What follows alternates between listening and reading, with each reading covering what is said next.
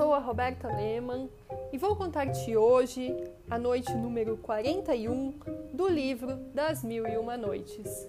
Escuta-me. Já era quase dia quando Sherazade continuou a história do segundo Calandar. Senhora, prosseguiu o Calandar, dirigindo-se sempre a Zobeida.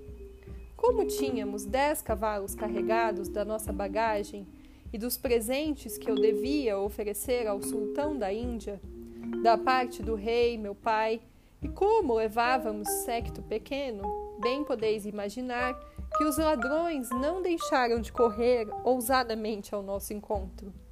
Não estando em condições de repelir a força pela força, dissemos-lhes que éramos embaixadores do sultão da Índia e que esperávamos que nada fizessem contra o respeito que lhe deviam.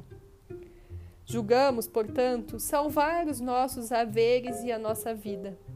Mas os ladrões nos responderam insolenemente: Por que quereis que respeitemos o sultão, vosso amo? Não somos seus súditos, nem estamos nas suas terras. Assim nos cercaram e nos atacaram. Defendi-me enquanto pude.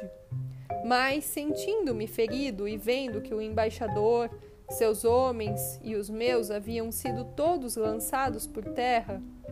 Vali-me do resto das forças do meu cavalo, também bastante ferido, e afastei-me. Guiei o animal enquanto ele me aguentou.